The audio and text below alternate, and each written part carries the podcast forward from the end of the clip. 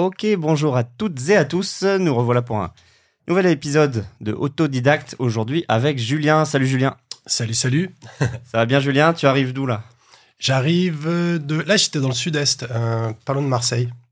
Marseille, c'est pas là où t'as grandi? C'est ça, ouais. ouais. Alors, Enfin, je, suis né, je suis né à Marseille et ensuite je suis allé dans un petit village à côté de Marseille. on va en parler. Ouais. Euh, de manière générale, je demande à mes invités euh, ici dans ce podcast. euh, première question, c'est quoi? Bah, En fait, c'est très simple. Aujourd'hui, on va, on va pas, euh, on va parler de ton parcours après, etc. Mais tout de suite, au début, pour commencer, tu fais quoi aujourd'hui? C'est quoi qui t'occupe, qui occupe Ouais. tes journées en ce moment? Je fais, je fais de la banque d'affaires.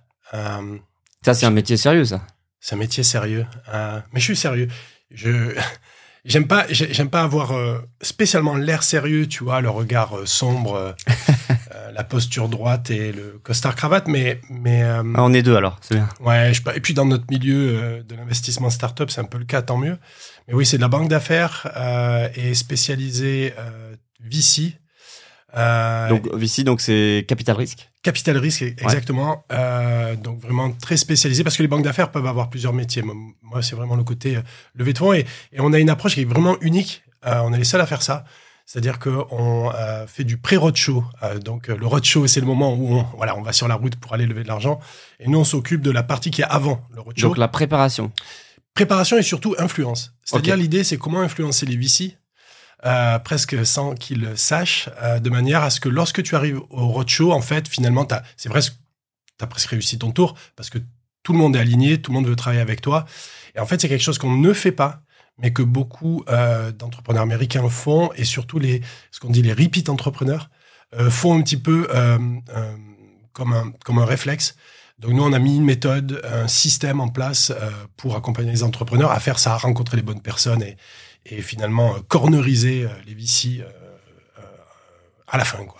Et cette méthode, ce coaching, etc. Moi, depuis que, je sais pas, on s'est rencontrés quoi, il y a peut-être il y a 4-5 ans, un truc comme ça. Ouais, ça. Euh, en fait, je t'ai toujours vu euh, positionné sur, euh, arrête-moi si je me trompe, sur prendre les meilleures techniques du sport, du coaching sportif, de la préparation, etc. Parce que je pense que tu es un grand sportif et que tu aimes beaucoup ça, etc. Adapté au monde de l'investissement des startups. Et, j'ai toujours trouvé ça intéressant parce que personne m'avait jamais dit ça ou pitché ça comme ça. Et donc moi j'aime bien les gens qui font un peu des choses un peu différentes, un peu uniques. Et donc ça m'est toujours resté euh, à l'esprit. Est-ce que c'est toujours un peu le cas? Ah non, c'est complètement le cas. Vraiment, l'inspiration, elle vient du sport et du sport de haut niveau. Ma définition de startup, parce que tu vois, elle est à géométrie variable, euh, c'est celle de, des VC avec qui je bosse. Euh, c'est pour nous des entreprises de très haut niveau.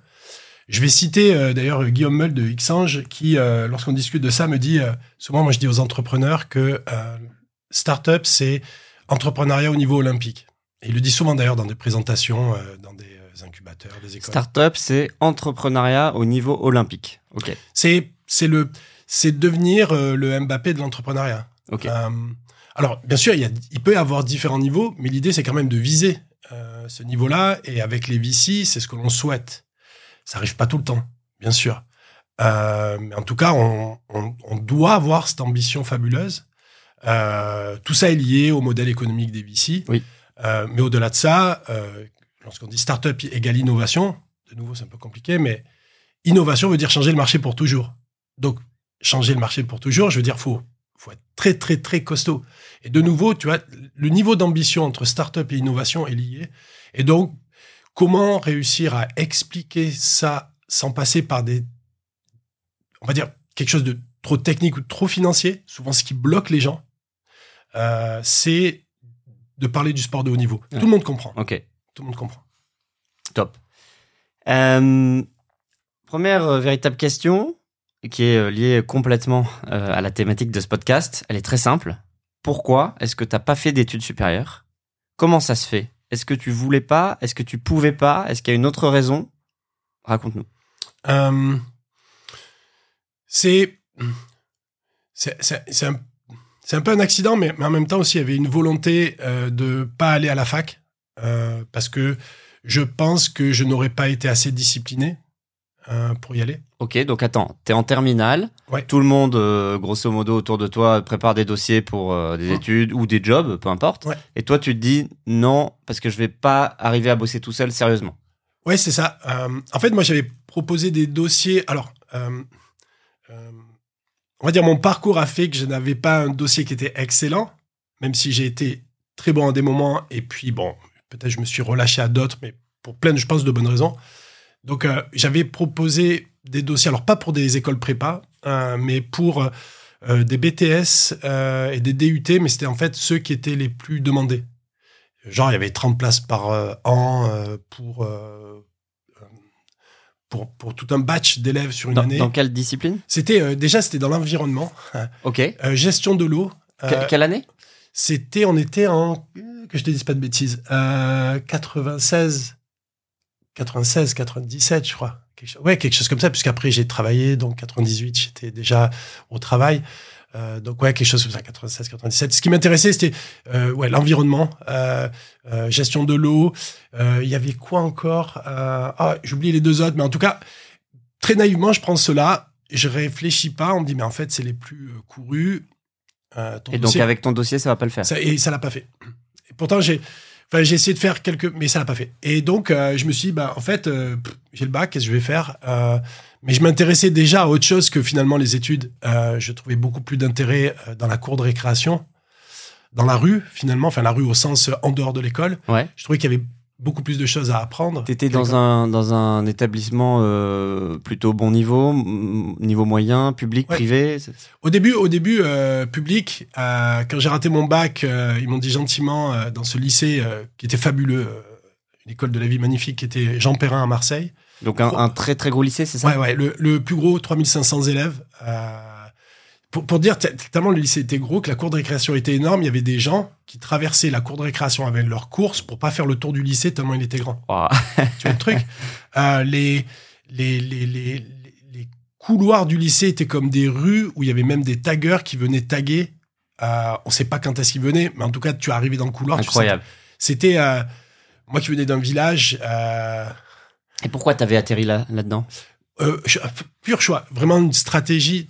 Euh, à l'époque, je sais pas comment c'était euh, maintenant, mais on te donnait en troisième des, des, des, bouquins comme ça où tu devais choisir tes options avec tous les lycées.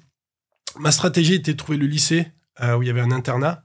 Deuxièmement, un lycée qui paraissait grand, donc celui qui proposait le plus d'options était sûrement le plus grand. Il n'y avait pas Internet à l'époque, donc tu vois. c'était dur de trouver l'info. Ouais. trouver l'info, c'était compliqué. Et donc, euh, j'ai éliminé pas mal de lycées. Je voulais pas aller au lycée où tout le monde allait à Salon de Provence, euh, comme mon frère euh, jumeau et tous mes copains. Ah, t'as un frère jumeau Ouais, j'ai un frère jumeau. et euh, on a toujours été euh, séparés de classe, tout ça et tout. Donc, je voulais pas tomber dans le même lycée que lui. Je voulais pas faire comme les, comme les autres, quoi. ok, ok. Et j'avais un rêve, j'avais un rêve en fait. Tout, tout a été déclenché du fait que je voulais aller dans un collège américain.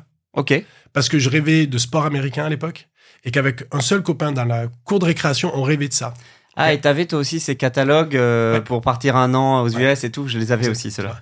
Mais ma mère était à s'occuper de nous. Elle était euh, infirmière, euh, infirmière de nuit et, sur Marseille. Et elle avait pas assez d'argent pour nous payer tout ça et tout. Donc, j'ai rêvé de ça et, l'option, tu vois, par défaut, c'était partir à l'aventure à Marseille en me disant que peut-être je pourrais apprendre le basket là-bas. Euh, et donc, ben, je postule, je prends des, je prends des options en physique, chimie euh, qui étaient très spécifiques dans des, parce qu'ils avaient un laboratoire là-bas. Enfin, je fais tout pour prendre des options où euh, je suis obligé d'aller à Jean Perrin et je suis obligé d'aller à l'internat. ah oui, et donc l'internat, pourquoi le choix de l'internat justement? Je voulais, je voulais, je voulais être dans un cadre plus structuré où où on me fait travailler, où il y a, tu vois, des, des, des, permanences, des trucs comme ça. Euh, malheureusement, quand je suis arrivé au lycée là-bas avec ma mère, euh, le pion nous montre le lieu qui avait été refait, magnifique. Et je lui dis, euh, c'est bon, à quelle heure euh, c'est le couvre-feu? À quelle heure euh, il y a les, les permanences pour travailler, tout ça et tout? Et, et Morgane me dit, mais il n'y a pas de tout ça. écoute, t'as tes clés, tu te gères, t'es grand. Wow, à 15 ans J'avais, ouais, 15, 15, 16 ans, quoi, un truc comme ça. Ouais. Et ma mère me regarde, me dit, je crois que tu as fait une erreur là. Je dis, ben ouais, euh, c'était pas le but du jeu. Bizarrement, la, la seconde, ça a été une année excellente. J'ai terminé premier de ma classe. C'était, ça m'était jamais arrivé. J'ai eu des notes excellentes euh, et j'ai pu aller en première S. Alors que je te jure qu'au collège, personne pensait que je, je pourrais ah ouais? atterrir en première S. Ok, donc c'était la seconde qui a été ton déclencheur euh, ouais. dans les études, on va dire.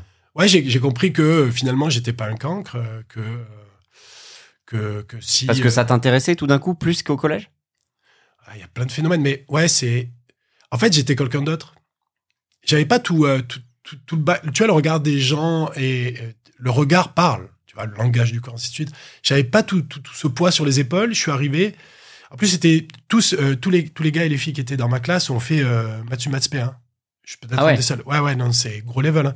Il y en a un qui était. Enfin, gros niveau. Et, et quand j'arrive, tout le monde se regarde. Tu sens qu'il y a de la compétition. Ils me connaissent pas. Et en fait, tout le monde essaie de regarder qui était la grosse tête, tu vois, qui, qui, qui allait être le, le leader un peu. Du... Et euh, pour X raison, il y a, il y a des. Il y a un gars, il me dit, ouais, je crois que c'est toi. Et tout. Moi, je, tu vois, je rigole, je dis, non, mais. Et tellement, je le prenais pas au sérieux qu'il se disait, ouais, il a une stratégie, quoi. et j'en avais pas du tout. Euh, et en fait, vu que j'étais. Un, je m'ennuyais à l'internat. Enfin, j'avais pas d'a- d'amis. euh, C'était un changement total. C'était dur aussi psychologiquement, tu vois, de partir comme ça. De, Ah ouais, ouais. c'était un déchirement comme quoi. ça, ouais. ouais, c'était c'était dur. Et, euh, et en fait dès qu'on m'a donné des devoirs je me suis mis à faire mes devoirs. Euh, première première contrôle euh, j'ai une note excellente. Donc tout le monde me pointe du doigt. Ah non mais c'était lui c'était caché. Deuxième pareil. Troisième pareil. Je me prends au jeu en fait. Tout le monde me dit que je suis une grosse tête. Ok bah apparemment j'ai des bonnes notes. Peut-être je suis une grosse tête et je pars dedans. Et en fait euh, et même dans mon village les copains tout ça et même ma mère pensait que c'était une escroquerie mais c'était pas une escroquerie Et du coup, après, donc, euh, par contre, première terminale, c'est quoi? Là, tu fais un peu plus la fête, non? Ouais, c'est ça, ouais. Ah ouais, complètement. J'ai- ouais, alors. Et en plus, surtout, c'est que je baisse la garde, quoi. Je me dis, attends, mais j'ai pas besoin de. de... ah, Finalement, j'ai pas besoin de beaucoup bosser pour avoir des bonnes notes, ainsi de suite. Puis, en fait, ce qui se passe, c'est que, de ce coup, ce qui m'intéresse beaucoup plus, c'est vraiment ce cours de récréation. 3500 élèves, enfin, c'est. Il y avait de l'aventure de partout, des histoires, des parcours, euh, des communautés. En plus, on était à Marseille, dans le dixième. Euh, tu vois, toutes les communautés étaient là. Euh, euh, donc j'apprenais, j'ai découvert ce qu'est- ce qu'était l'Arménie, parce qu'on avait une grosse communauté arménienne. J'avais plein de copains. J'ai découvert la grosse communauté juive de Marseille qui était dans le dixième avec des copains. la famille Elbaz, si, si, s'ils entendent, voilà, je, je- les, embrasse, qui m'ont, beaucoup aidé. hein. J'étais seul, en fait. voilà, tout- toutes ces communautés. Puis, et puis, puis l'aventure entre des gens qui étaient un petit peu, tu vois, des, des, euh, des durs à cuire, euh, euh, des geeks aussi. En fait, je passais de. J'avais une bande de copains, mais, mais je découvrais plein de gens, plein d'histoires. Et en fait, ça m'intéressait plus que le reste. Passer d'un clan à un autre. Passer d'un clan à un autre, découvrir. Et puis, connecter les clans. Ok. Tu vois ça, ça, en fait, depuis très longtemps, c'est un truc qui, qui me passionne. Faire les ponts entre ces, entre ces gens-là. Et du coup, alors, donc, t'arrives en terminale et tu dis, euh, donc, euh, euh, t'avais pas forcément le bon dossier pour aller dans les filières sélectives. Et donc, du coup, tu décides de faire quoi? D'aller dans la vie active direct? C'est ça, ouais. Direct, je me dis, euh, peu une règle du jeu, euh, peut-être c'est lié à ma mère, et, et, si tu foires quelque chose, assume et mets-toi au boulot, quoi. Tu vois, tu, tu te plains pas, et, Et donc euh, j'a- j'avais foiré, quoi. Donc je me suis dit, t'as l'été pour t'éclater avec tes copains, septembre, euh, tu te mets au boulot. Premier boulot, euh, j'habite dans un village, il y a des champs, c'est maraîcher, je me mets à travailler dans les champs. Ok. Et là, waouh, Et là, c'est du contrat saisonnier, c'est CDD, quelques Ouais. semaines, quelques mois? C'est ouais, c'est ça, ouais, c'est ça. Je travaillais avec les, les mères de mes, de, de mes, de mes amis qui, elles, ont toujours travaillé dans les champs. et elles essayaient de me remonter le moral. C'était pas tant que. En fait, disons qu'intellectuellement, je voulais faire des trucs, quoi. Tu vois, je voulais que, je voulais que ça brasse dans mon cerveau. Je voulais apprendre, apprendre, apprendre. Et là, et là, en fait, j'a- j'apprenais pas grand chose. C'était dur aussi. Euh, et puis quand je voyais mon avenir, je me disais, waouh, mais là, putain, si tu veux, tu vois. Ouais, Et puis faire, les- ça, faire ça toute ta vie, euh, c'est compliqué. Et les mamans de mes potes, en fait, elles, elles m'encourageaient, elles me, elles me remontaient le moral et elles me disaient, euh, petit jumeau, comme ils m'appellent dans mon village, euh, tu, c'est bien ce que tu fais, mais tu pourrais faire mieux. Regarde-nous. Euh, c'est des mamans qui sont d'origine euh, maghrébine et elles me disaient, regarde-nous, on est arrivé en France, on a galéré, c'est tout ce que l'on a pu faire, ok, on s'occupe de nos familles, mais toi, petit jumeau, tu peux. Et ça m'a beaucoup motivé, ouais. Ok, et donc alors, comment... euh, donc ça, c'est ma, question un peu euh, classique dans mes épisodes, hein, c'est euh, comment est-ce qu'on trouve un premier job quand on n'a pas fait d'études? Et c'est quel job qu'on trouve? Alors là, tu as partiellement répondu, mais est-ce que c'est facile ou difficile? Parce que tu t'es pas arrêté à ce premier job-là, tu en as fait d'autres. Ouais, pas mal. Com- comment on passe de l'un à l'autre et, et- et comment... Est-ce que c'est simple? Non, pas simple du tout, non, c'est clair. Non, non, non, vraiment euh, galère. euh, Sans diplôme, en fait, j'étais. euh, euh, je pouvais même, même pas imaginer certains jobs parce que je savais que je n'aurais pas accès. Euh, un, j'avais, tu vois, en plus le truc c'est que tu vois, je, je rate le bac, quoi. C'est-à-dire que j'ai même pas le, le bac à ce Ah, t'as pas eu ton bac. Non, non, mais en plus, quand euh, j'avais trois points de rattrapage à faire, je suis même pas allé au rattrapage en me disant, bon, pour aller à la fac, ça sert à rien. Ok. Stupide ou pas, parce que finalement, après, j'ai j'ai- j'ai repassé le bac en candidat libre, mais Ah, c'était une épreuve terrible, ah. voilà. Mais euh, non, non, je euh, j'avais rien. Alors, par contre, le truc, c'est que j'avais été un enfant de colonie de vacances. J'avais adoré les colonies de vacances. Enfin, euh, amoureux et, je recommande d'ailleurs, si je passe un petit message, c'est envoyez vos enfants en colonie de vacances. Elles sont en train de mourir, plus personne n'y va. Et, euh, et c'est un lieu où on apprend tellement de choses. Savoir être, savoir vivre ensemble avec les autres, ainsi de suite. Donc, envoyez vos enfants en colonie. Et donc, j'avais passé le BAFA. Euh, donc, tout ce que j'avais comme diplôme, c'était le BAFA. Et tellement je galérais dans les champs, donc je faisais mon job, mais que c'était dur, je me suis dit, OK, je vais postuler. Donc, on écrivait des lettres hein, à l'époque. Et je postule dans les mairies en disant, euh, je savais pas qu'on pouvait être professionnel avec un BAFA de l'éducation, tu vois. De nouveau, pas d'Internet, pas de personne autour de moi qui me parle de ça.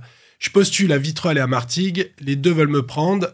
Bon, Vitrolles était géré euh, par, euh, par, euh, par l'EFN, donc euh, j'étais mal à l'aise, même si les gens avec qui voulaient m'embaucher étaient cool. Et Martigues était communiste. À savoir, j'étais peut-être plus à l'aise avec ça. Et je pars à Martigues, et là, ça a été, euh, ça a été, ça a été magnifique. J'ai travaillé dans un centre qui était peut-être un des plus high level qui existe, peut-être même en France en termes d'éducation. Mais là, là, Ouais. un centre, c'est ça fonctionne que l'été ou que les vacances, non? Mais c'est ce que je pensais. En fait, non. Tu as les classes transplantées, qu'on appelle, des instits très motivés qui amènent leurs euh, élèves euh, pendant une semaine, dix jours, peut-être 15 jours, euh, en automne, printemps, et les classes d'hiver, les fameuses classes d'hiver. D'accord. Donc, en fait, on tournait pratiquement toute, Toute l'année. Toute l'année. Et toi, tu t'occupes de ces gamins? Je m'occupe de ces gamins, je m'occupe de leur vie, de la vie quotidienne, sécurité psychologique et, et physique des, des, des enfants. On remplace en fait les parents. Les parents sont pas là et c'est nous qui devons les remplacer. Et t'as fait ça combien de temps? J'ai fait ça deux ans et demi. Deux ans et demi avec, euh, comme je dis, une équipe qui... euh, le, jour où on m'a, dit, tu es un professionnel. Je me rappelle, c'était une réunion. Tu es un professionnel. Waouh. Ah ouais. Et, là, et je me suis pris au jeu. Ok, je suis un professionnel. Et, euh, et j'avais tellement des gens avec des niveaux de, de jeu, quoi. Tu verras, tellement élevés. Je me rappelle de Yazid, par exemple. Attends, qui tu- était- Là, tu parles des élèves ou des non, non, encadrants? des encadrants. En fait, les mêmes gars et filles que moi euh, qui étaient autour. Et puis le directeur Daniel Rodriguez, c'était tellement du level que par défaut, tu te mets à travailler. Ton, ton, cerveau se met, se calibre, tout se recalibre. Et en peu de temps, si tu es motivé, en fait, tu, tu, tu élèves ton niveau. Et euh, ce qui s'est passé, c'est que très rapidement, on m'a donné de la responsabilité. Euh, et, euh, et je me suis épanoui comme un dingue. Enfin, je, l'éducation était, c'était magnifique. Et puis le niveau. Donc, j'ai eu cette chance-là, cet accident-là, de- d'envoyer ces courriers-là, de me retrouver avec des gens qui me rendent professionnel. Et, et, c'était tellement une- un accélérateur finalement de carrière pour devenir éducateur que, tu vois, au bout de deux ans et demi, j'étais euh, Ok, donc tiré vers le haut par ton environnement professionnel. complètement. Et ensuite, tu fais quoi? Tu, tu décides de quitter? Tu décides de. Non, je, je continue ensuite. euh, je, je continue dans une autre association, euh, éducation, mais là, je suis chef de projet. Il y a les emplois jeunes, j'ai 5 ans, au SMIC. Et on me prévient bien, dans 5 ans, on paye plus ton truc, tu dois trouver un modèle économique. Ok. Waouh! Et le gars euh, qui me... 5 ans, c'est à la fois pas beaucoup, mais c'est quand même une, une, sac- une sacrée période. ça, me, ça me paraissait vraiment pas beaucoup avant. Ok. J'ai envie de dire, je pense qu'il y a beaucoup de jeunes, s'ils entendent ce, ce podcast, ils diraient, eh mec, 5 ans, c'est énorme. hein. Ouais, ouais. Et euh, en fait, euh, le gars qui me recrute me dit écoute, c'est très simple ton job. Tu prends une feuille blanche, tu, tu traces un trait comme ça, il y a dépenses recettes. Euh, faut que ça Faut s'équilibre. que ça s'équilibre. Ça, c'est un message pour les comptables. tu vois faut que ça s'équilibre et au cas où, tu vois, tout ce que tu généreras en, en- de côté payera ton. Il faut trouver un modèle économique. Et, euh, et c'est là où j'ai appris l'entrepreneuriat au sein d'une C'est marrant association ça. Appris l'entrepreneuriat au sein d'une association. socio-culturelle qui sont les foyers ruraux, qui est une vieille entité. Et ça a bien fonctionné. J'ai monté plein de projets, dont un projet que j'étais très fier de skate en milieu rural, qui a ensuite allé à De Marseille. skate en milieu Ouais, rural. apprendre le, le skate en milieu rural avec euh, les premiers professeurs de skate qui étaient brevets d'État. Ça n'existait pas, tu vois. Donc, c'est-à-dire, j'ai embauché les premiers gars. Euh, Moi, je passais mon, mon, mon- toute mon adolescence dans les skateparks. Génial. Mais le skatepark, enfin, tellement de choses à apprendre sur les dynamiques sociales qui se passent là-bas. Enfin, c'est fabuleux. Et, euh, et ça marche bien. Et puis, euh, pendant deux ans, et, puis, et, puis, et puis là, je décide en fait de partir en voyage. Enfin, je décide d'aller voyager. Donc, j'arrête ça. Donc attends, là, t'as euh, 23 ans, un truc du genre? Ouais, quelque chose comme ça, 23, 24. Ouais, Tu veux voir un peu le monde? 2001, ouais, 2001. 2001, 23 ans, tu veux voir un peu le monde? Ouais, de- en fait, il y a, y a un truc qui se passe. Mon, mon père décède en l'été 2000, euh, 2001. Ok. euh, euh, et euh, je passe un été fabuleux avec les amis. On voyage en France. Euh, J'avais jamais pris l'avion hein, à cette époque-là. Ok. Et puis, euh, et, et puis, et puis, j'avais, euh, j'avais ce vieux rêve de euh, partir sur euh, les routes, enfin, en Inde, d'aller très loin. En fait, je voulais aller très loin. Tu vois, le Bah, lycée- J'étais la semaine dernière en Inde, pour la première fois. ah oui, tu, à, Ba- à Bangalore, Ouais, je crois, c'est ouais, ça. ouais. J'ai- suivi ton truc. J'étais très jaloux de voir ça.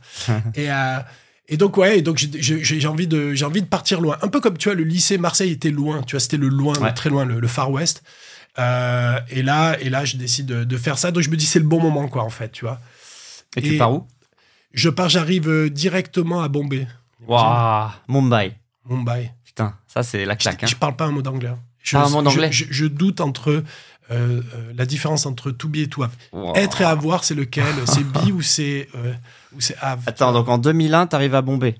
Ouais, et en plus, je pars en novembre et en septembre, tu vois, il y a l'histoire des, des- des- du World Trade Center. Ah oui, oui, oui, oui. Ma mère flippe, tout le monde flippe. Ah oui, tu pars juste après les attentats du 11 septembre 2001. c'est C'était ça? programmé, donc j'allais Ok. pas là, tu vois. je- Et donc, euh, et, euh, et ça a changé ma vie. C'est un peu comme le lycée, ça a été un deuxième moment absolument Pourquoi tu, fabuleux. pour- pour- pourquoi tu dis que ça a changé ta vie? Parce que Le- t'as rencontré plein de gens Parce que Ah oui. t'as dé- t'as découvert un monde que tu soupçonnais pas? Ah ouais, co- complètement. Et puis c'est tellement riche, euh, euh, l'Inde au niveau humain, tout ce qui se passe. Puis, tu vois, on parle de 2001. Il Euh, devait pas y avoir beaucoup de- d'occidentaux quand même à l'époque. hein. On n'était pas, on n'était vraiment pas nombreux. Euh, il y avait quand même toute une frange de voyageurs, tu vois, de, il y a très longtemps, euh, qui avaient déjà passé, enfin, 20 ans ou qui revenaient régulièrement. Mais quand je suis arrivé, j'étais paumé. Mais paumé, j'ai un sentiment de peur, euh, un sentiment de peur que j'ai rarement ressenti comme ça. Et pourtant, si on m'enlevait ce souvenir de la tête, je serais plus qui je suis. Parce qu'il a été tellement fort que dès qu'il est passé, tu vois, j'ai passé un cap. Et j'ai eu la chance, ce, ce moment est passé parce que j'ai rencontré des gens fabuleux à Bombay qui m'ont pris sous leurs épaules, tu vois, des, des vieux voyageurs, tu vois. Les vieux routards euh, d'il y a. Ouais, ouais, Ouais, je vois bien. Tu vois, avec Mon des- père en était un. de- Ah ouais dans les années 70-80. Ouais, tu vois. euh, Et donc, ouais, ces gens-là m'ont amené euh, un peu sur la route en Inde. J'ai découvert pas mal de choses et. Au total, tu vois, j'ai passé près de 4 ans. hein. Plein de voyages. Plein de voyages. Je suis retourné travailler. J'ai passé beaucoup de temps, mais ça a vraiment tu, changé tu- ma vie. tu veux dire, euh, tu faisais des allers-retours de temps en temps, c'est ça, en Europe? Ouais, là, cette, grosse partie après euh, le lycée le côté euh, éducateur, euh, j'ai même fait mon premier petit business où j'étais avec des, des vieux baroudeurs, tu sais, qui font les marchés, Ouais. qui ont des magasins et qui vendent des, des produits qui viennent de l'Inde. Ah oui, donc toi, tu ramenais les produits d'Inde Ouais. pour les vendre sur les marchés en France, c'est Ouais. ça Mais alors, première partie, c'est bien passé. Deuxième partie sur les marchés en France, complètement galère. J'ai compris ce que voulait dire marketing, ce que voulait dire le positioning, ce que voulait dire. C'est drôle, t'as appris le business model avec une association d'éducation et t'as appris euh, les marges avec euh, les routards. Avec les routards, ouais. Et avec l'Inde aussi, parce que tu vois, ce qui était génial, c'est qu'on avait été fabuleux. J'avais suivi un groupe de personnes qui euh, achetaient plein de produits euh, textiles et de décoration d'intérieur. Ouais. Euh, J'avais 12 000 euros euh, bah, suite au décès de, de mon père. Donc, c'est la première fois que j'avais de l'argent, d'ailleurs. Parce Ouais. que, euh, voilà, on n'a jamais eu trop d'argent. Et je me dis, euh, je me dis, vraiment, je me dis, je vais les suivre et je vais faire comme eux et je vais investir mes 12 000 euros. Enfin, j'avais investi. ouais. Donc, quand tu dis investir, c'est acheter du, Ouais. du matos Du à stock, ramener en France. Ouais, du stock. Et donc, j'apprends la négociation sur le terrain. Et en fait, je me débrouille super bien. Bizarrement, je me débrouille bien. Euh, euh, on est avec une bande et puis on arrive, on a nos invoices et puis on voit tous les, les gars dans les hôtels euh, à Delhi, là, à cette époque-là. Et, et on montre, waouh, putain, mais vous avez eu tel prix, tel prix, c'est pas possible. Et en fait, on, on, on avait été, on avait été super fort. Donc, je me dis, c'est parti, quoi. Sauf que quand j'arrive en France et que je fais les marchés, euh, ça se passe pas pareil. Je suis au coin du marché, personne me voit, personne vient me voir. Euh, Et puis l'Inde, ça parle pas à tout le monde. L'Inde, ça part pas à tout le monde. Et puis sûrement plus mon choix aussi. Tu vois, j'avais ouais, voulu faire c'est- le C'est malin. ça que je veux dire. ouais. J'avais fait le malin, j'avais pris des trucs peut-être, tu vois, pour me différencier. Ouais, mais attention, faut, faut faire gaffe. Se différencier peut peut-être dire aussi se mettre hors jeu, quoi. Bah oui, hors, faut mar- aussi hors vendre marché. ce que veut le marché. Ouais. Voilà. Donc ça, ça je l'ai appris euh, euh, avec ma propre argent. Alors je suis j'ai gagné pratiquement rien en termes de salaire, mais je me suis remboursé. T'as perdu de l'argent ou t'as gagné? Non, non, non, j'ai réussi. Ni gagné ni perdu? Voilà, c'est exactement. Ok. Break even, ouais. Ok, ok. Donc, et donc, ok, donc aventure indienne passionnante, 4 ans. Et ensuite? Euh, ben ensuite, toute cette période-là indienne a été cette période-là où justement sans diplôme, euh, quand j'en venais en France, euh, j'avais pas de boulot quoi. Où tu vois, je devais faire des petits boulots, mais vraiment tous les petits boulots que tu peux imaginer, travailler dans un supermarché pour faire des trucs. Mais tout ça me convenait pas. Tu vois, je me disais, euh, je me disais putain, mais je, je peux faire quelque chose. faire mieux, Ouais, je peux faire mieux. Je faut peux, faire plus. je peux apporter plus. En fait, j'ai, j'ai, je sens, j'ai des capacités et je peux apporter plus. Et, mais vraiment, toutes les portes étaient fermées. Et donc tu dirais que c'est à ce moment-là que ça t'a handicapé de pas avoir fait d'études? Complètement. Mais c'est pour C'est- ça que c'est à j'ai ce moment-là. C'est pour ça que j'ai repassé le bac en candidat libre. C'est-à-dire, Donc- je et donc- bossais et je passais, je passais le bac S. Donc ça c'est ce que t'as fait là. Donc vers Cette 27 ans. période-là, cette période-là était euh, passe ton bac. et, euh, et ce que j'imaginais, je me disais, vu que j'aime voyager, je vais faire comme ma mère, le même métier que ma mère, parce que peu importe où je suis dans le monde, même un petit village où il n'y a aucune ressource, si tu es infirmier, euh, Tu trouveras toujours. tu trouveras toujours du boulot puisque tu vas soigner les gens. C'est vrai ça? Ouais, ouais, bien Ouais, sûr. Ah ouais, complètement. Et donc, mon objectif était de passer le bac pour devenir infirmier. D'accord. Et euh, mais bon, après, j'ai fait autre chose qu'infirmier même. Et donc t'as passé le bac en candidat libre, donc tu t'es Ouais. mis les coups de pied au cul toi-même, t'as Ouais. réussi. Et je te- mais le pire, tu, mais tu vas dire, je suis un cancre. hein. Je, je- je l'ai passé deux fois. Écoute, il y en a qui passent leur permis de conduire euh, dix fois. hein. Exactement. Mais je l'ai passé deux fois parce que le, le- le programme de maths avait changé quand même. Il fallait que j'apprenne de nouveaux trucs. Je me rappelle, j'apprenais les maths. Je me rappelle d'une scène où on est dans le Kerala en Inde et je suis dans le train en train d'étudier les maths. Parce que je Excellent. voyageais. Et, euh, mais euh, ouais, non, ça a été. et, c'était cette histoire de bac, c'était une histoire, euh, c'était c'était une histoire fabuleuse, mais tellement dure, tellement dure. Et du coup, donc ton bac en poche, là tu te dis tout le comment s'appelle le paysage des possibles s'ouvre à toi.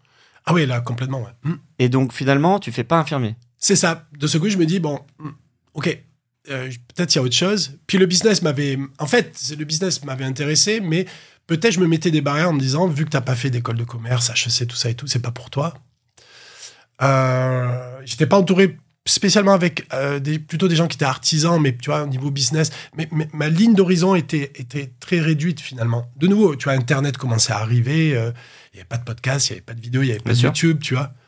Et, euh, mais malgré tout, le business m'intéressait. Et ce qui s'est passé, c'est que en faisant des petits boulots, le meilleur des petits boulots, c'est travailler dans l'hospitalité, restauration, hôtellerie, Bien sûr. service. Comme euh, mon invité de la dernière fois qui s'appelle Nora, qui a bossé Ok. 8 ans comme euh, serveuse Ouais. et qui ensuite effectivement a créé des boîtes, etc. etc. Mais c'est ça, et elle disait, quand, quand t'es bosseur et que t'es motivé, tu gagnes bien ta vie et t'es embauché partout.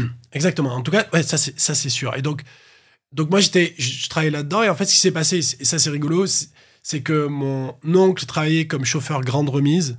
Oui. plus si on dit grande- L'ancêtre des Uber. Des bien Uber. sûr, bien sûr. donc les chauffeurs de maître.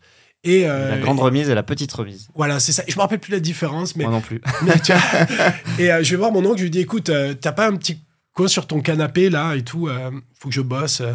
Et il me dit euh, je vais essayer de te- t'incruster auprès de. Et euh, il me file sa bagnole, petite 205. J'ai les GPS étaient pas euh, euh, existaient, mais, mais on ne devait pas faire euh, leur faire confiance. J'avais la carte sur le côté, j'ai appris Paris en 10 jours. Je me baladais de partout, je me faisais des, des notes, des schémas, tu vois. Vraiment, tu vois, je voulais avoir ce job. Je passe un petit examen là-bas, il m'embauche. Je travaille comme chauffeur grande remise et là, je découvre les hôtels 5 étoiles. Et là, je- en fait, le chef de l'hôtel 5 étoiles, en tout cas, le mec qui me commandait, c'était le concierge. Et quand je le voyais, tu vois, euh, derrière sa desk, Avec ses clés d'or exactement, sur son je col. me dis, mon prochain challenge, c'est d'atteindre ce niveau-là. C'est d'être ce gars-là? Je veux être ce gars-là. Ok. Je veux travailler en hôtel 5 étoiles. Pourquoi Bah, Alors, l'univers, on comprend qu'il attire. L'univers Ouais. 5 étoiles, etc., Ouais. c'est magnifique. Et pourquoi le job du concierge? Parce que il sait tout. Il arrange tout, il organise tout. C'est un problème solver. Et moi, en fait, j'étais au fond un problème solver depuis que je suis petit. euh, c'est le truc qui, me- qui me fait, euh, qui me plaît. Éducateur, c'est ça. Quand j'étais euh, dans l'association, c'était ça. Quand, eh, quand tu voyages, c'est qu'une question de quel est ton instinct, comment tu arrives très rapidement avec du sang-froid? Et l'éducation aussi, c'est une question de sang-froid. Je- Bah, toute pense- façon, entrepreneur, c'est que résoudre des problèmes, hein, on est, C'est- d'accord. c'est comme et en plus c'est déléguer les problèmes les plus simples à ses équipes et prendre les tu vois ceux qui ont presque pas de solution pour pour toi-même donc mais et, et donc je me dis ouais c'est ça et puis après il y a aussi peut-être tu vois je viens d'un petit village où pareil notre ligne d'horizon elle était que si tu gagnais euh, je vais te donner un chiffre qui était équivalent mais 3000 euros par mois tu étais riche C'était le roi du monde, ouais. c'était vraiment un, un milieu où on n'était pas très riche tu vois avec les copains moi on était très heureux. Ouais. mais et, et donc je me dis Oui, puis c'est pas une profession, j'imagine, que tu connaissais parce que Ah, pas pas, du tout. dans ces endroits. mais pas du tout, tu vois. Et donc, je me dis, ok, déjà un rentrer dans l'hôtel, et puis ensuite, si je travaille dans l'hôtel, je vais peut-être apprendre les la dynamique de richesse. Pourquoi certains gens sont riches, qui ils sont, Côtoyer ce monde euh, un petit peu. comprendre, décrypter. Ouais. Et je me dis que rien de mieux que le concierge. Et fast forward, euh, euh, j'ai une amie qui m'invite euh, à Londres. Je vois qu'à Londres, c'est autour de 2005-2006, en fait, tu te chopais du job juste comme ça. J'arrête de faire de la grande remise. Je me dis, c'est ma porte d'entrée pour les 5 étoiles. Je commence par un petit job dans un pub, tu vois, euh, pour parfaire mon anglais. Et puis, et puis je postule dans un, dans un 5 étoiles qui est le Mayfair Hotel. euh, Donc dans le quartier de Mayfair, j'imagine. dans le quartier. Je connais, je connais que le quartier de Mayfair. Les autres quartiers m'intéressent pas.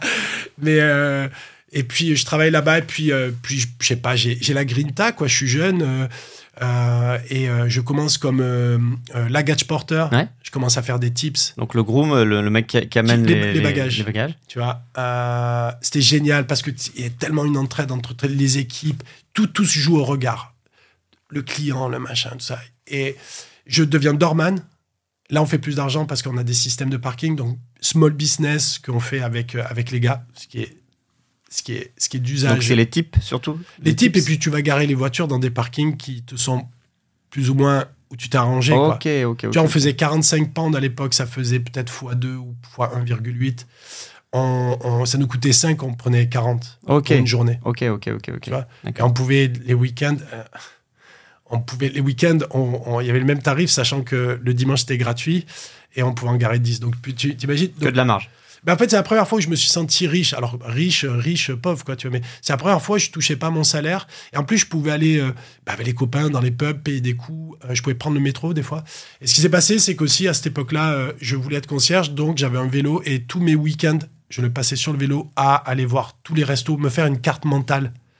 De manière à ce que Claudie, ma chef concierge, je puisse lui, lui prouver que j'étais bon. D'accord. Et donc lui dire, euh, il y a tel endroit qui vient d'ouvrir, qui est super à la mode, qui est machin, Mm. c'est ça? Ouais. Et puis le truc, c'est que dès qu'elle me pose une question, être capable de dire qu'est-ce qu'il y a dans le resto, ainsi de suite. Je suis allé très loin.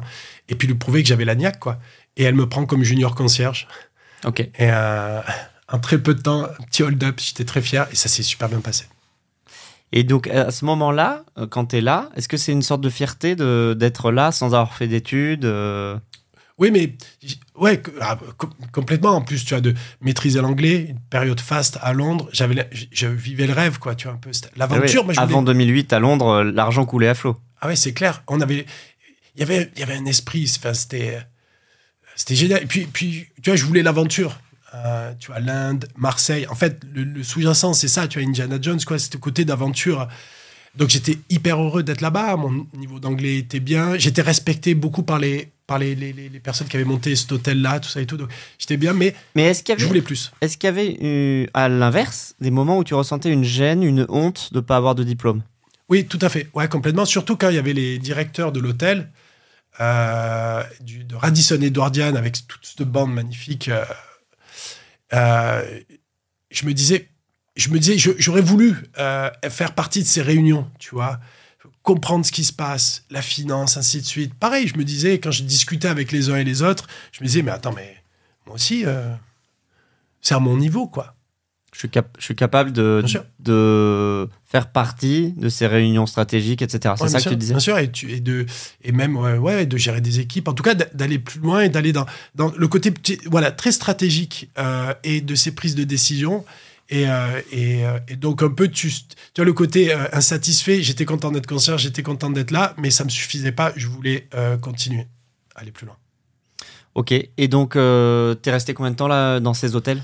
Toute l'histoire de Londres et des hôtels, ça a duré à peu près près de 4 ans, 4 ans et quelques. Et- Tu vois, c'est- pas en continu parce que Ouais. Parce qu'au milieu de ça, je suis reparti en Inde où on m'a débauché pour monter un projet de resort de luxe. Ok. Donc toujours dans l'hôtellerie. Toujours dans l'hôtellerie, on part à l'aventure, on a 1,5 million de budget. Alors t'imagines un peu, juste pour commencer le projet, trouver le terrain, ainsi de suite, ça dure un an et demi.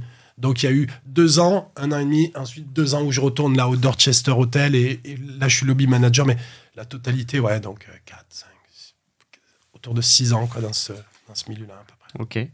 Et euh, donc là, ça t'amène à une trentaine d'années? Ouais. Une, une- une bonne trentaine d'années. Euh, J'ai eu le bac, qu'est-ce qui fait que tu arrêtes?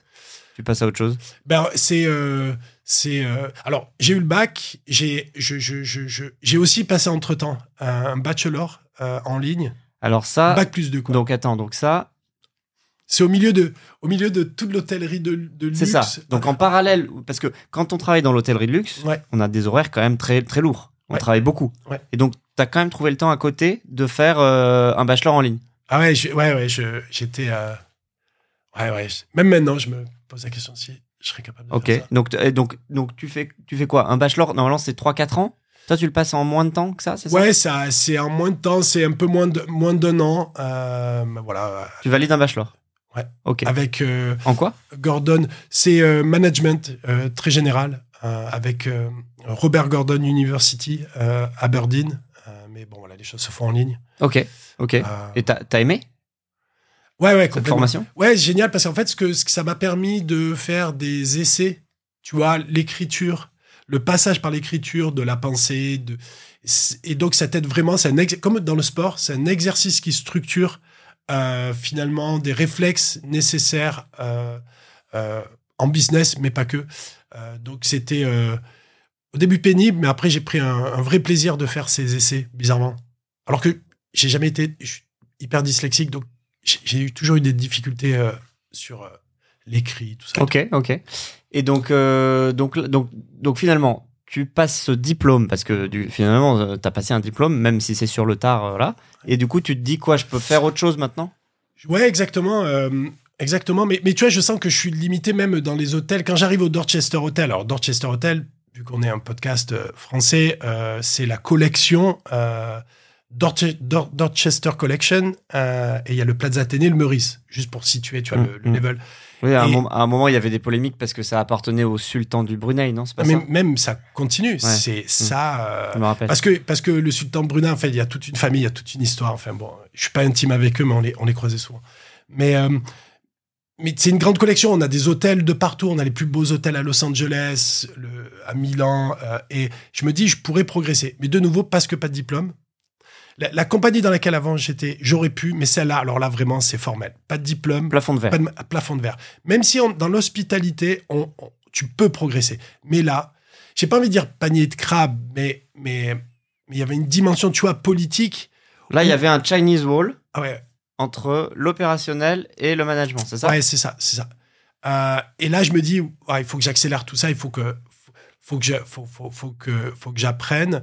Je décide, je regarde tout ce qui est MBA, euh, tu vois. euh, Donc ça, c'est la suite logique, entre guillemets, ça. du bachelor dans le monde anglo-saxon. C'est ça, le, le MBA, le, le Master Business Administration, et, et je regarde, je regarde tout ça, je regarde les prix. Qui coûte très cher. qui coûte cher. Bah, Alors, tout, tout- voilà, selon où tu vas, ainsi de suite. Euh, mais, mais bon, faut se faire un, crédit étudiant, quoi qu'il arrive. Et ce qui se passe, c'est qu'il y a un accident, en fait. Euh, je vois qu'il y a une conférence euh, qui s'appelle Geek and Rolla. Je me rappelle plus du tout comment je suis tombé dessus. Je me dis, je dois aller à cette conférence. Parce que la dimension entrepreneuriale avait, tu vois, elle avait le fil conducteur, euh, c'est l'accident fil conducteur. Et je sais plus pourquoi je me dis, voilà, il y a un truc à faire. En fait, c'était une conférence sur les startups. Mais personne connaissait les startups. Mais c'était à 2009. Londres? À Londres, fin 2009. Et ce qui se passe, c'est que euh, on change mon shift. Ce jour-là, euh, je travaille. Mais Et moi, tu j'avais peux pas y aller? eh, mais non, mais parce que moi, j'avais pris mon billet, il m'avait coûté, euh, je sais plus, 100 pounds euh, et quelques. Et, donc, moi, ça, te tombe dessus le job et tu peux pas aller à la conf? Et je peux pas aller à la con. Ce que je fais, c'est que euh, le truc que, que, que je supporte pas, je dis, je suis malade, tu vois. Je dis, c'est pas grave, c'est hyper violent pour moi de, de faire un truc comme ça. Je me dis, c'est pas grave, euh, euh, vas-y. Et quand j'arrive, avec le remords de me dire, waouh, t'as- déconné. Quand j'arrive, ce remords part tellement, en fait, dans cette salle, il y a une énergie de dingue. Là, tu prends une claque. Je prends une claque, Mike Butcher de TechCrunch sur scène, bah, bah, bah, euh, C'est l'époque de Harrington et tout ça. C'est euh, ouais ouais c'est ça ouais exa- Harrington, exactement aux- de TechCrunch pour les, pour les. Voilà, aux, aux États-Unis et, euh, et Mike Butcher qui représentait euh, la France. Et il y avait déjà, je crois, Romain Dillet qui représentait, euh, tu vois. Et puis il y avait Cédric Georgie. Ah Euh, tu à l'époque Cédric, de le web, bien sûr, tout le monde connaissait. tu Cédric, tout le monde évidemment. connaît Cédric. On, on le salue d'ailleurs. Et, euh, et je me rappelle, Cédric m'avait beaucoup inspiré parce qu'il était monté sur scène. Le seul Frenchie qui Ah fait oui, une oui, oui. conférence. Je me dis, Ah, c'est qui ce gars et tout. Et en fait, je passe toute une journée magnifique. Une scène, des conférences de dingue, des pitchs de start-up. Il y avait TransferWise qui commençait, qui n'avait pas encore levé de l'argent. Maintenant, il s'appelle Wise. C'est à peu près C'est 5 une- c'est milliards licorne, ouais. listés et qui se comporte très très bien d'ailleurs, comparé à pas mal de licornes. Donc ça, attends, Wise, TransferWise, tu le vois, il y a 14 ans de ça. Ouais, c'est ça à peu près. C'était il y a 14 ans. Ouais, c'est à peu près ça. Ouais. ouais. Et euh, 14 ans, tu vois, c'était fin 2009, tu vois, c'était, ouais, c'est ça, fin 2009. Il y avait le, le premier business angel de Skype, Mart, Ma- Ma- Morten Lund, magnifique. Ah oui, bien sûr, très connu. Ouais. C'est un, dingue, hein. Euh, mais une conférence qui, elle existe encore de très mauvaise qualité, mais il y a tout sur l'investissement, tout sur l'entrepreneuriat de haut niveau, startup, entrepreneur, il y a tout là. Mais là, tu découvres tout ça ou tu Je connaissais un ça. petit peu? Non, non, non, non, vraiment, je, dé- je Là, ce jour-là, tu découvres tout. tout, tout d'un seul coup. Je sors, je t'en parle, j'ai des, j'ai des frissons. Je sors de cette conférence pour aller vers la soirée qui se passe au centre-ville. Enfin, je suis sur le pont, je sais plus c'est lequel de pont, euh, sur la Tamise. Et là, euh, je veux, là, je vais appeler mon frère, je vais appeler tout le monde pour essayer d'expliquer cette émotion-là, parce que ça a changé ma vie. Je me dis, c'est les gens avec qui je veux traîner. C'est là où je veux. Donc c'est l'énergie, hein, je reprends ton mot-clé, c'est L'énergie. que tu as vue là-bas. l'énergie entrepreneuriale. Tu vois, il y avait des VC à l'époque, il y avait Martin Mignot, et il y avait d'autres VC qui étaient appelés des volteurs capitalistes, sauf Martin Mignot. Martin Mignot de Index qu'on Index. embrasse. Exactement, exactement. Qui m'a beaucoup inspiré, qui a été très sympa avec moi. Moi, j'étais un newbie, tu vois, un peu sur les terrains de basket, euh, lorsque tu sais pas taper la balle, quoi, et que tu as un grand qui vient te voir, qui te tape sur l'épaule, qui dit, écoute, si tu t'entraînes, tu y arriveras. Martin a, a vraiment été bienveillant. J'avais besoin de ce regard bienveillant parce que, parce que j'étais, euh, j'étais un moins craint, quoi. Finalement, Mhm. j'arrivais, tu vois, j'étais, et, euh, et donc j'allais dans tous les meet-up. Donc je travaillais, j'allais dans tous les meet-up. Et puis en parallèle, j'ai commencé ma, à lancer mon premier projet de start-up, euh, qui était une bêtise. Enfin, c'était, je, je m'étais dit qu'avec un smartphone, c'était le début des smartphones, je m'étais dit qu'on aurait pu commander avec des smartphones des, des mini-cabs. Tout le monde se moquait de moi. Bizarre. Bizarre.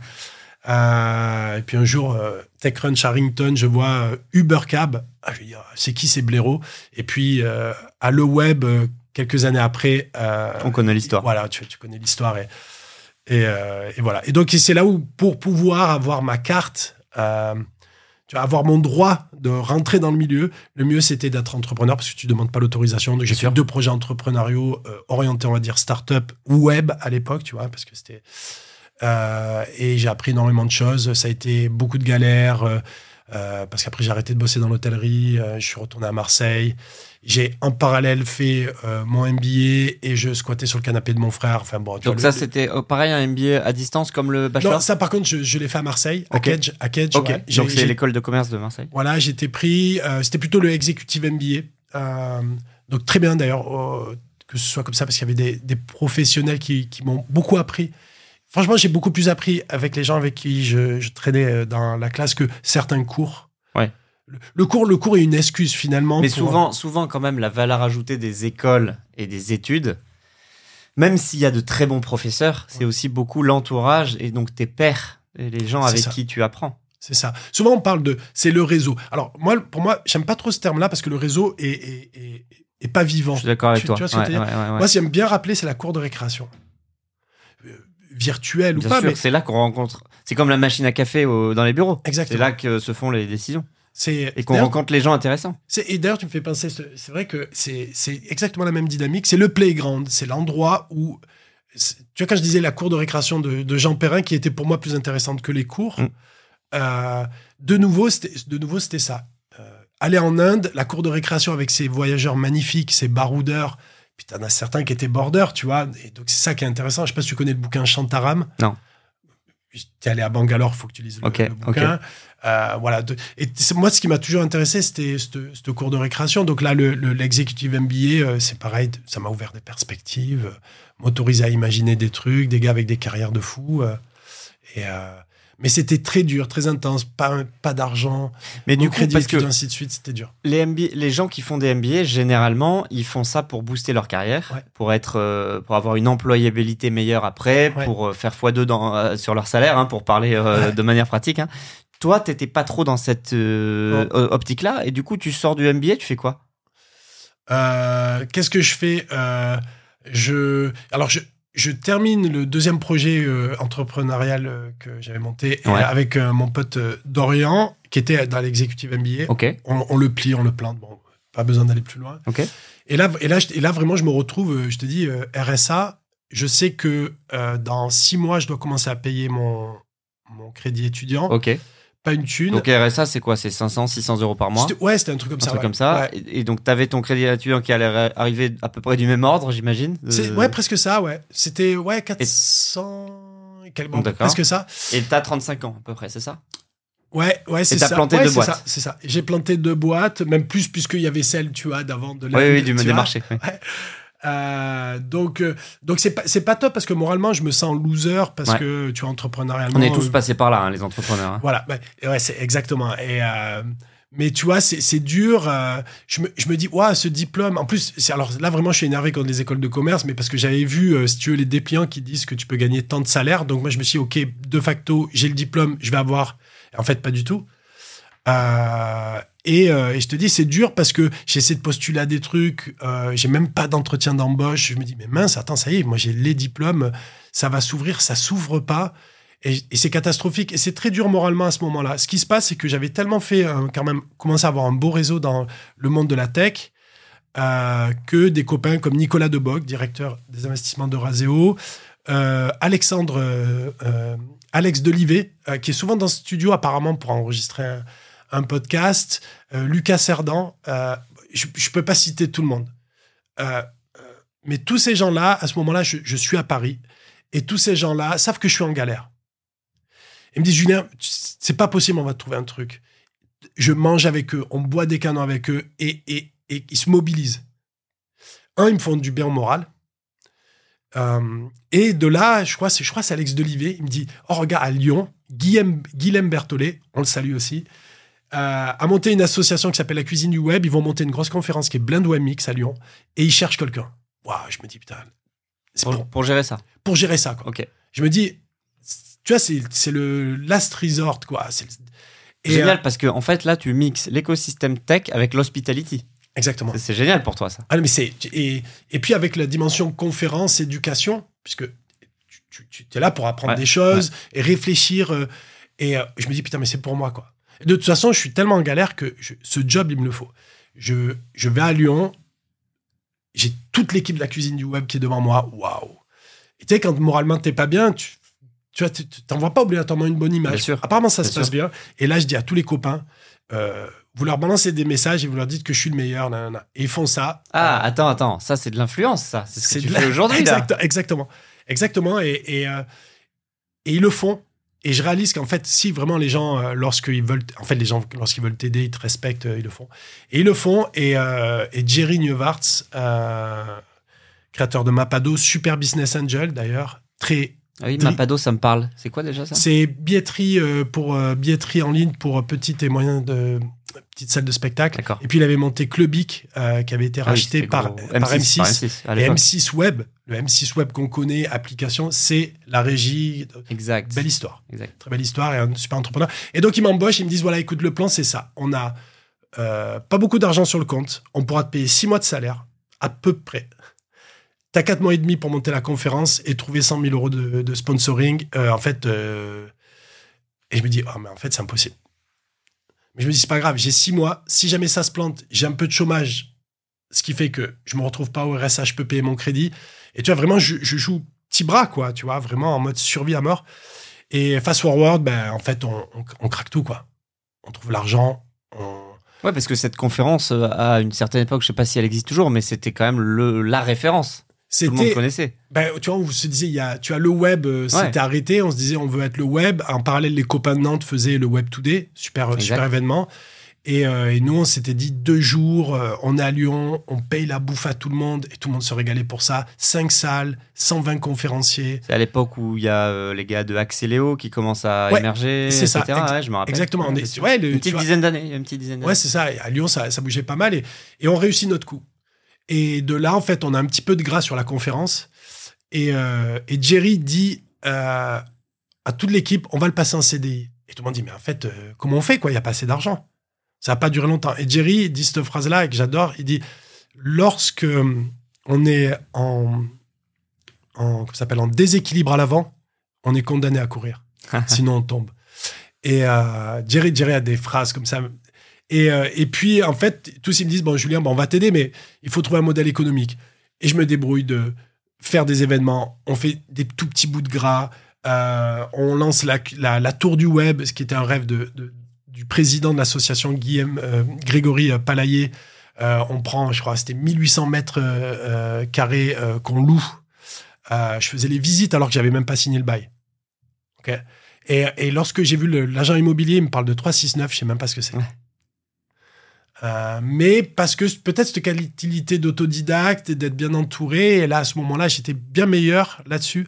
Je savais où aller prendre l'info. J'avais cette dimension entrepreneuriale de tu demandes pas l'autorisation, tu y vas. J'étais baqué par des gens aussi qui avaient cette mentalité. Donc, euh. Tu penses qu'ils t'auraient embauché si tu n'avais pas fait euh, ce fameux bachelor et MBA ben je, En fait, j'aurais demandé. Il y a eu des réponses. Il y a eu les deux. Il y a eu les deux, mais en fait, au fond, non. Si j'avais pas eu le, le, le, le MBA, je pense qu'ils m'auraient pas embauché. Ok, ok. Si tu avais fait des études supérieures classiques juste après le bac, comme, tout, comme 95% des gens, ouais. enfin 95% des gens qui font des études, euh, ta carrière, elle aurait été comment? Est-ce qu'elle aurait été différente, plus rapide, plus classique? Je pense plus rapide, ouais. Quand je, quand je vois Mais est-ce que, est que tu est que aurais fait la même chose? Est-ce que tu serais au même endroit ou, ou très différent? Ah, je si j'avais appris que euh, les chemins, certains chemins de carrière un peu euh, tout tracés tu te bagarres pour euh, certains stages, certains premiers jobs avec les beaux logos dans des structures où où il y a beaucoup de pression et beaucoup de travail et finalement un peu c'est comme le sport quoi. Tu vois elles te mettent dans une dimension de, d'entraînement très fort. Peut, peut-être que je serais devenu VC je pense parce que j'aurais su que ça existait déjà. ouais. Tu Parce que ça, tu l'as, euh, tu l'as découvert sur le tard finalement. Ah ouais, sur le tard. Bah, cette conférence-là, et petit à petit, en fait, c'est, en fait, lorsque je suis allé à la conférence Geek Rolla, ce qui m'a beaucoup intéressé, c'était les VC. Ça, ça c'est 2009. Ouais, de, fin, de, fin 2009, euh, début 2010, c'est vraiment ce qui m'intéresse, c'est ça. Quoi. Mais sachant qu'en 2009, moi j'en suis un bon exemple, hein, euh, en Europe en 2009, le VC, c'était quand même pas très très connu. C'était pas très très connu. Moi, j'avais découvert ça en fait en 2005-6 parce que j'étais dans l'écosystème, j'étais euh, journaliste chez Science et Vie Micro, euh, où on allait, euh, comme je, te disais tout à l'heure, en Californie, voir les keynotes de Steve Jobs, etc., et, voir tout l'écosystème. Mais honnêtement, il y avait, je sais pas, il y avait peut-être 10 fonds VC, maximum 10 fonds VC à Paris, on est d'accord à cette époque-là. Ouais. Après, tout dépend de si on qualifie qu'ils étaient VC ou, voilà, private ou, 3 ou 4. tu vois ouais, ouais. Tu vois, tout, tout, dépend. Mais non, bien sûr. Mais je, mais je pense qu'en fait, intellectuellement, tout ce qui m'a, ce qui m'intéresse de travailler avec les VC, euh, pour le coup, c'est pas leur argent, mais c'est ce qu'ils ont appris. C'est intellectuellement, c'est être connecté à leur cerveau. Voir ce qu'ils ont vu, parce qu'ils ont le privilège de voir des choses que peu de personnes ne peuvent voir en business. Euh, et, euh, et je pense que si j'étais allé dans une école de commerce avec un parcours plus classique, j'aurais peut-être plus rapidement entendu parler que l'investissement existait. Je me serais peut-être autorisé à faire des choses comme ça. Ok. Et tu vois, et, et, et peut-être d'avoir.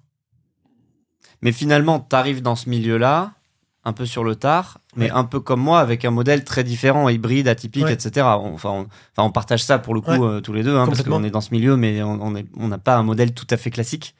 Euh, donc finalement, euh, ça te correspond peut-être même mieux. Ah, si, tiens, on dit le truc, est-ce que ça serait à refaire? Euh, je, pense que je referais, tu vois, exactement les mêmes choses. Les douleurs, les doutes, et puis après les victoires. Ce qui est beau, c'est toutes les victoires, toutes ces petites victoires accumulées, le fameux effet composé, fait que, fait que peut-être, et puis bon, je pense que les gens avec qui je travaille sont, sont contents de mon, mon boulot. c'est peut-être parce que j'ai ce côté-là éducateur parce que j'ai ce côté-là baroudeur, euh, parce que j'ai ce côté-là, en fait, c'est... Euh, je fais que du name dropping, mais hier, je discutais avec euh, Jean-Patrice Ancio d'Isaïe, et il me parlait de social engineering. Euh, je crois qu'en fait, j'ai petit à petit développé une capacité, peut-être j'aurais pas développé à l'école, qui est de cette hacker, hacker social et social engineering. comprendre qui est qui quels sont les intérêts des gens, comment les connecter malgré leurs barrières, malgré leurs biais? Ça, euh, ça, ça, te paraît être la skill, la compétence, l'une des plus importantes pour réussir, c'est ça? En, tout cas, quoi qu'il arrive, c'est hyper important de, de, de, savoir faire ça. Mais, mais, en tout cas, moi, ce que je sais, c'est que ce que j'ai appris par rapport à ce parcours-là, qui est, donc, on dit atypique, c'est d'être très très bon en social engineering. C'est vraiment pour moi un réflexe, tu vois. Et ça m'est utile maintenant. C'est, je suis heureux lorsque j'arrive bien à faire ça. Donc connecter les gens, leur parler, comprendre leur, euh, euh, leur, leur motivation profonde. Exactement, exactement. Leur biais, comprendre euh, euh, les mécaniques de décision. Donc moi j'aime bien hacker les mécaniques de décision des VC, mais le côté subjectif, parce que nos, alors oui on est très intelligent et on peut, mais, mais beaucoup de nos choix sont ou inconscients, on peut l'appeler comme on veut, mais très subjectifs. Et donc tout ça m'intéresse beaucoup. Et si j'avais pas eu tout ce parcours-là, justement de différentes cours de récréation, je vais l'appeler comme ça, je pense que j'aurais pas eu cette capacité-là. Et, euh, et maintenant, ça m'est très utile. Et c'est que le début. Moi, je, je rêve d'un entrepreneuriat de haut niveau où, comme la NBA, euh, on aura vraiment les meilleures entreprises. En fait, tu la- les, les meilleures catégories leaders viendront d'Europe. Quand je dis comme la NBA, c'est juste, c'est juste un petit, un petit truc que je voudrais faire remarquer, mais pour moi qui est important, hein, parce que je pense qu'on pense jamais assez ambition et dépassement. Cette année, les trois joueurs potentiellement les meilleurs joueurs de la NBA ne sont pas américains. C'est qui? Ils sont quoi? Ils sont d'où? Alors deux euh, européens Ok. euh, et un africain, quoique euh, potentiellement il risque de jouer en équipe de France. Il vient du Cameroun, il s'appelle Embiid. Euh, t'as Jokic et tu et tu as Atetokounmpo qui est grec, qui est arrivé en Grèce avec ses parents comme réfugié du Nigeria. Il était très jeune, mais il a appris le basket dans l'école grecque. Qu'est-ce qui s'est passé en 20 ans? Il y a 20 ans, tu disais je veux jouer à NBA ou je vais être MVP, tout le monde se moque de toi. Qu'est-ce qui s'est passé en 20 ans que dans le sport on a réussi à faire en Europe? Euh, Pour moi, ça veut dire que si on l'a fait dans le sport, on le fera dans l'entrepreneuriat. Et donc c'est pour ça que je dis il y a 20 ans de, social engineering à faire entre ici, les États-Unis, euh, connecter euh, les gens qui doivent se connecter, connecter les entrepreneurs avec les VC, connecter les entrepreneurs avec les meilleurs entrepreneurs et, créer et créer ce cours de récréation virtuelle, ce playground virtuel pour que tu te confrontes et tu dises Ah ouais, putain, je pensais que j'étais bon euh, euh, dans ma ligue. Mince. Ok. Et donc, de facto, tu vas, tu, tu vas élever ton niveau. Et j'ai l'impression que tu as ce que mon parcours a été lié à ça. Et euh, donc j'y crois beaucoup et je me dis finalement, grâce à, à cette vision-là de ce parcours-là et les skills que j'ai développés, comment je peux être un de ces acteurs, un de ces rouages de ce haut niveau entrepreneurial européen. Ok, très clair. Euh, deux, deux petites euh, dernières questions. Le... Quelles études est-ce que tu aurais aimé faire finalement si tu avais fait des études euh, après le bac, etc. Euh, tu aurais aimé faire quoi? Est-ce qu'il y avait quelque chose que- qui, qui- qui te fait encore rêver aujourd'hui qui serait complètement différent hein, de ce Ouais, que tu as ouais. fait? Je pense, je pense médecine, Ok, pourquoi? Que cette dimension d'aider les autres. Ok. Moi, je suis un Sherpa, tu vois, je suis un, je suis un Saint-Bernard, je suis. euh, euh, je, ouais. Je, je, tu vois, j'ai un frère jumeau, c'est important parce que je l'ai découvert, je me rappelle plus le mot exact, mais moi, moi je, je gagne quand les autres gagnent. Ok. J'ai plus, plus de plaisir, je sais pas si c'est plus de plaisir, mais sûrement autant et légèrement plus lorsque les autres gagnent. Quand mon frère gagnait, j'avais gagné. D'ailleurs, tu sais, on était bon en natation. Un cliché, euh, tu viens de Marseille, tu sais nager, mais bon, on était, on était bon en natation et, euh, et euh, c'était à quelques centièmes que lui, il était premier ou moi, j'étais deuxième. Euh, et quand il a été euh, donc, sur une compétition particulière, euh, champion de Provence, mais on était très jeunes, j'ai- eu l'impression, j'ai toujours l'impression d'avoir été champion de Provence, mais c'était mon frère. Ah oui, c'est drôle. Et c'est pour moi, j'ai un, un bonheur de que les autres gagnent. Donc c'est pour ça que je te dirais plutôt médecin. Ok. Comment tu vois les gens qui ont fait de grandes études Tu sais, euh, Je les on admire. va pas les noter, les nommer, hein, on les connaît tous, hein, Polytechnique, HEC, tous ces trucs-là, euh, très prestigieux. Comment tu les vois? Je les admire. Moi, quand j'étais au lycée à Jean Perrin, on avait euh, donc il y avait quatre étages. L'internat était au milieu, presque, tu vois, de la cour. Et moi, quand je revenais de, de fêtes ou de baroudes avec des copains, je voyais tous les gars qui étaient les copains que je connaissais qui, qui étaient en prépa.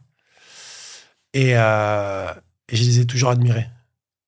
Il y avait des gars qui intellectuellement étaient forts. Je me rappelle, je me rappelle plus le nom de ce gars, mais il arrivait à lire un livre presque par, par jour ou par soir. Tu as la vitesse de lecture. Moi, je galérais. Mais ça, c'est l'in- oui, mais ça, c'est l'intelligence euh, rationnelle, logique. Ouais, ouais, mais tu, un, tu vois le. Alors maintenant, j'ai énormément de discipline. C'est le QI. C'est ouais, c'est le QI des facilités, mais il y avait aussi la discipline. En fait, tu c'est comme dans le sport, de nouveau, tout le monde comprend le sport, mais plus tu t'amuses à faire un exercice, plus il devient un réflexe, et après c'est beaucoup plus facile. Oui.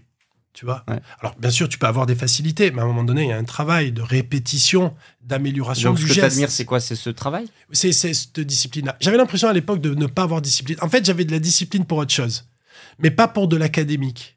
Et pas pour ce que les gens considèrent être de la discipline. Parce que j'étais discipliné dans mes relations avec tous mes copains de, dans la cour de récréation. Toutes les aventures que j'avais, j'étais très discipliné. Et j'étais au travail. Par contre, tu vois, je les admirais. euh, donc, j'ai toujours admiré le côté euh, maths sup, maths spé. Ok. Dans une autre vie, c'est ce que j'aimerais faire. Et en parallèle, faire maths sup, maths spé. Puis pourquoi pas essayer de craquer médecine, tu vois. Faire une espèce de truc comme ça. Et on est d'accord qu'aujourd'hui, quand même, les, les, les- quand on voit les gens qui réussissent et les gens dont on parle, etc., il y a quand même beaucoup de, aussi de. On parle de QE, quotient- quotient é- émotionnel, on Mm. parle de, de, de, tu sais, de la théorie des 8 ou 13 ou je sais plus combien de multiples intelligences. Ouais. Euh, Qu'est-ce que tu en penses de ça? Ben euh, non, mais c'est tant mieux qu'on sorte. Il n'y a pas que le QI avec ce côté-là très, j'ai envie de dire, rationnel, le côté émotionnel. Euh, j'ai eu une période où, en fait, c'est mon frère, il y a eu une période où il se posait des questions et tout, il se disait, bah, il y a des trucs qui vont pas et tout. Et on s'est amusé à, à aller voir euh, euh, des psychologues pour essayer de voir un petit peu, euh, voilà, mieux se connaître. Et, et apparemment, sur le, tu dis le QE, apparemment, il est, le nôtre était assez élevé. On l'a su très tard. Le quotient émotionnel. Ouais, on l'a su il y a 5 ans, qui était très élevé et on a un peu mieux compris pourquoi. Euh, Il y avait des choses qui étaient dans nos comportements qui paraissaient bizarres à des gens qui étaient peut-être un peu plus typiques. Et euh, tant mieux de le savoir, on a su exploiter peut-être ce quotient émotionnel euh, d'une certaine manière. Mais en tout cas, oui, l'intelligence, elle est, c'est tellement vaste que on connaît, on, on a encore beaucoup de choses à découvrir et, et chacun a des ressources magnifiques à l'intérieur de ce, de ce Bien sûr, cerveau. bien Quoi. sûr. Tu, je crois que t'as t'as pas d'enfant, je crois. hein? Non. Tu, si t'en avais, Ouais. Tu les pousserais à étudier, à faire Ouais. des études? Ouais, je pense, ouais. Pourquoi? Euh, euh, pourquoi? Pour... Parce que parce que tu vois, il y a quand même des jobs. euh,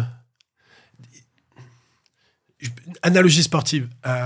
Le plus tôt tu as le ballon dans les mains et le plus tôt tu joues avec ce ballon-là, plus rapidement tu vas arriver à un certain niveau. Et ce niveau est un effet boule de neige où tu vas aller sur de nouveaux playgrounds, tu vas augmenter ton niveau, tu vas augmenter le niveau des gens autour de toi et, et plus rapidement tu euh, fais des études, j'ai envie de dire, c'est pas plus facile, mais en tout cas, tu, tu, tu augmentes tes chances. euh, Ouais. On t'ouvre plus de portes, euh, Ouais. on, te, on te reçoit. C'est c'est un peu ce dont on discutait tout à l'heure. hein. Je te disais, moi, avant d'avoir fait le SCP, je, je Ouais. postulais dans pas mal de trucs et j'étais rarement rappelé. Ou alors pour des jobs où il y avait un plafond de verre, comme on en a parlé tous les deux. Et puis après avoir fait le SCP, bah, j'avais l'impression d'être toujours le même. Mais euh, par contre, euh, on me recevait un peu partout, et, Ouais. y compris dans les jobs un peu élites. c'est, les gens te regardent différemment. Peut-être ta posture et ton langage du corps est différent. Et donc, tu vois, ça joue. Mais je, oui, je, je, puis je le fais avec. Alors, j'ai une famille, euh, j'ai pas d'enfants, mais j'ai euh, énormément. une grande famille et puis une grande famille d'amis. Enfin, voilà, je suis parrain, je sais pas combien de fois. Euh, donc, euh, voilà, je, joue mon rôle aussi énormément. Euh, et j'essaie de, d'influencer ces enfants-là par rapport à ça. Alors, je le fais à ma manière. Pas le côté trop chape de plomb, mais plutôt en essayant de, m'amuser. Mais oui, je pousserai aux études. En tout cas, par contre, le truc, c'est qu'on est dans une. on est dans l'ère de l'Internet, et, et, et si tu as la bonne curation en ligne, YouTube, podcast, écriture, tu peux apprendre ces Bien connaissances. sûr. Les connaissances aujourd'hui, c'est pas ça en fait. Par contre, c'est la cour de récréation. C'est ça. En fait, ce que tu es en train de dire, c'est hyper intéressant. C'est que il faut aller faire des études, non pas pour le contenu des cours qui Ouais. est disponible partout en open et gratuit, Exactement. mais pour le contenu de la cour de récréation au sens large, Mhm. c'est-à-dire les autres élèves, comprendre les interactions sociales, c'est ça? C'est ça. Les, Et les codes. les codes et puis surtout les, les perspectives. Tu vois, moi, il y avait, que je dis, une ligne d'horizon qui était euh, pas la même que j'ai maintenant. Maintenant, maintenant, elle est. Mais quand tu vas dans certaines écoles, que certains élèves te disent, ah ben regarde, la vie que j'ai menée, c'est ça, ou tu vois, s'autoriser à un à voir grand et potentiellement s'autoriser à, à- Comme je te dis, moi, je, je, je voyais la seule personne qui était euh, euh, riche et qui, dans mon village, c'était un docteur. Tu vois, le niveau de richesse aussi. Bien sûr, je bien pousse sûr. pas les, les gens à être riches Ouais. obligatoirement. Euh, à la limite, de être riche et payer des impôts, bravo. Euh, euh, c'est une fierté de payer beaucoup d'impôts sur le revenu. Euh, c'est un petit message, euh, un petit message euh, politique, pas au sens gauche-droite, mais plutôt organisation de la cité. On doit être fier de payer des impôts, c'est beau. Et on serait une meilleure société si c'était le cas. Message passé. Mais ce que je veux dire, c'est que ces écoles-là, tu, vas rencontrer des gens qui vont avoir, euh, je sais pas, un, parent qui a travaillé à New York dans du consulting ou tu as le, cli- les clichés dans une banque, ou voir peut-être quelqu'un euh, qui euh, est allé voir, qui est journaliste et qui est allé voir des keynotes euh, à San Francisco. Ah, waouh! C'est possible de faire ça? Ça du- t'ouvre ton horizon. ça ouvre ton horizon et tu t'autorises. Il y a, je trouve qu'il y a certains milieux où, tu vois, selon. tu, tu te fermes les perspectives et tu ne t'autorises pas à. C'est pas pour moi. Ça, c'est sociologiquement, c'est prouvé par plein d'études. hein. Moi, je me rappelle euh, d'avoir lu une étude qui disait que, en gros, euh, donc c'était aux US, euh, dans les, ils avaient étudié plusieurs quartiers différents, donc des quartiers défavorisés. Et la plupart des quartiers défavorisés n'arrivaient pas à avoir de gens qui s'en sortaient. et alors, ils- ils essayaient de comprendre pourquoi. Et en fait, ils avaient compris qu'il y avait certains quartiers défavorisés dans lesquels ils voyaient autour d'eux des gens en costume cravate. Et ces gens-là, ils avaient 3 ou 4 ou 5 ou 10 fois plus de chances de s'élever socialement que ceux qui étaient dans des quartiers où ils ne voyaient jamais personne en costume cravate. Tu vois, c'est dingue. C'est juste un exemple de tiens, ça existe, c'est différent, c'est autour de moi. D'avoir travaillé euh, avec des jeunes issus, comme on dit, de quartiers, on n'a toujours pas trouvé le bon terme par rapport à ça. euh, mais, euh, et puis moi, de là où je suis venu, ben, je me suis autorisé sur le tard à voir des choses. Donc, euh, alors, je me suis autorisé à voir d'autres choses, peut-être, tu vois, mais, mais, mais, mais l'école et, et tu as le côté élite. Mais de nouveau, euh, quand on dit élite au sens euh, école, carrière, c'est mal vu, c'est connoté. Si on prend le sport, c'est pas connoté. Vrai, vrai. Tu vois, euh, souvent on dit ah ouais c'est pas cool, euh, les mecs ont fait polytechnique, HEC, ont plus de moyens, euh, plus d'investissement. D'ailleurs tu vois, j'ai fait une petite étude qui montre qu'il y a tu vois il y a ces patterns et, et école prépa ainsi de suite et tout. Mais euh, regarde aux États-Unis dans un NBA, ils ont tous fait des écoles d'élite de sûr, basket. exactement pareil.